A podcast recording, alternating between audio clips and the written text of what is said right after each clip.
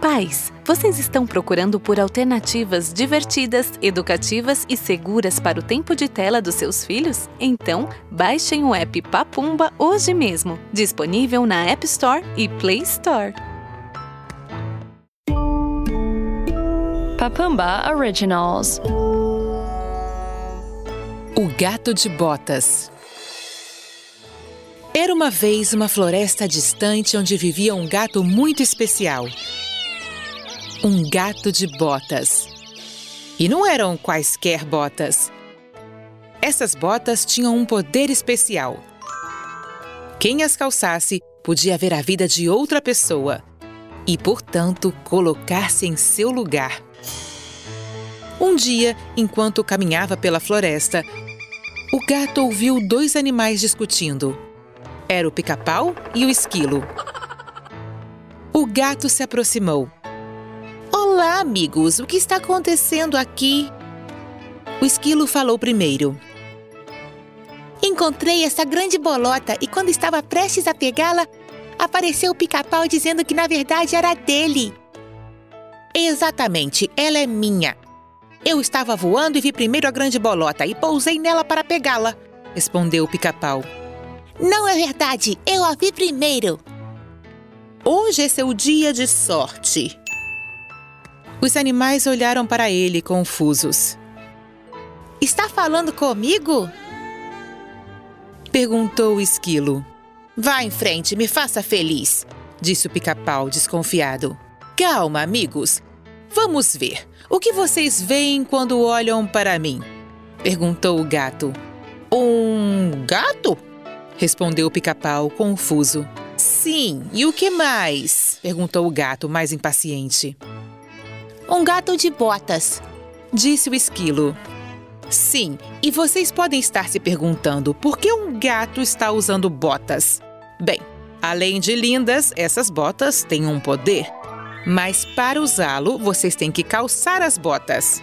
Quem quer experimentá-las primeiro? Você usa talco nos pés? Não quero cheirar nada fedido, disse o esquilo. claro, sou um gato muito limpo. Vá em frente, calce-as. Quando o esquilo calçou as botas, a vida do pica-pau apareceu em sua mente como um filme. Seus filhos pequenos esperando por comida, o esforço que o pica-pau fazia todos os dias. O esquilo podia sentir em seu corpo como as asas do pica-pau estavam cansadas ao pôr do sol. Muito bem, disse o gato. Agora é sua vez, pica-pau. Calce minhas botas, por favor. O pica-pau não entendeu o que o gato estava fazendo, mas concordou em colocar as botas. Agora era o pássaro que podia ver o dia do esquilo. Ele o via acordar cedo para ir trabalhar. Perseguidor incansável de bolotas, ele não encontrou nenhuma naquele dia, até que viu a grande bolota. Ao ver a enorme quantidade de árvores que ele havia escalado em busca de bolotas, o pica-pau sentiu admiração pelo esquilo. Então, ele tirou as botas e disse para o esquilo: Aqui, amigo esquilo, você merece a bolota, pois procurou por uma o dia todo sem parar. Não, pica-pau, você precisa mais, leve-a para seus filhos, o esquilo disse. De repente, o pica-pau teve uma grande ideia. Essa bolota é muito grande. Podemos dividi-la com meu bico e cada um pode levar uma parte dela. Ótima ideia! Ótima ideia! Responderam o gato e o esquilo. O pica-pau conseguiu rachar a grande bolota com o bico. E assim, cada animal pegou metade dela. Meu trabalho aqui está concluído, disse o gato orgulhosamente, enquanto calçava as botas. Adeus, amigos! Aproveitem sua bolota e o belo gesto de partilhar, disse o gato ao se despedir.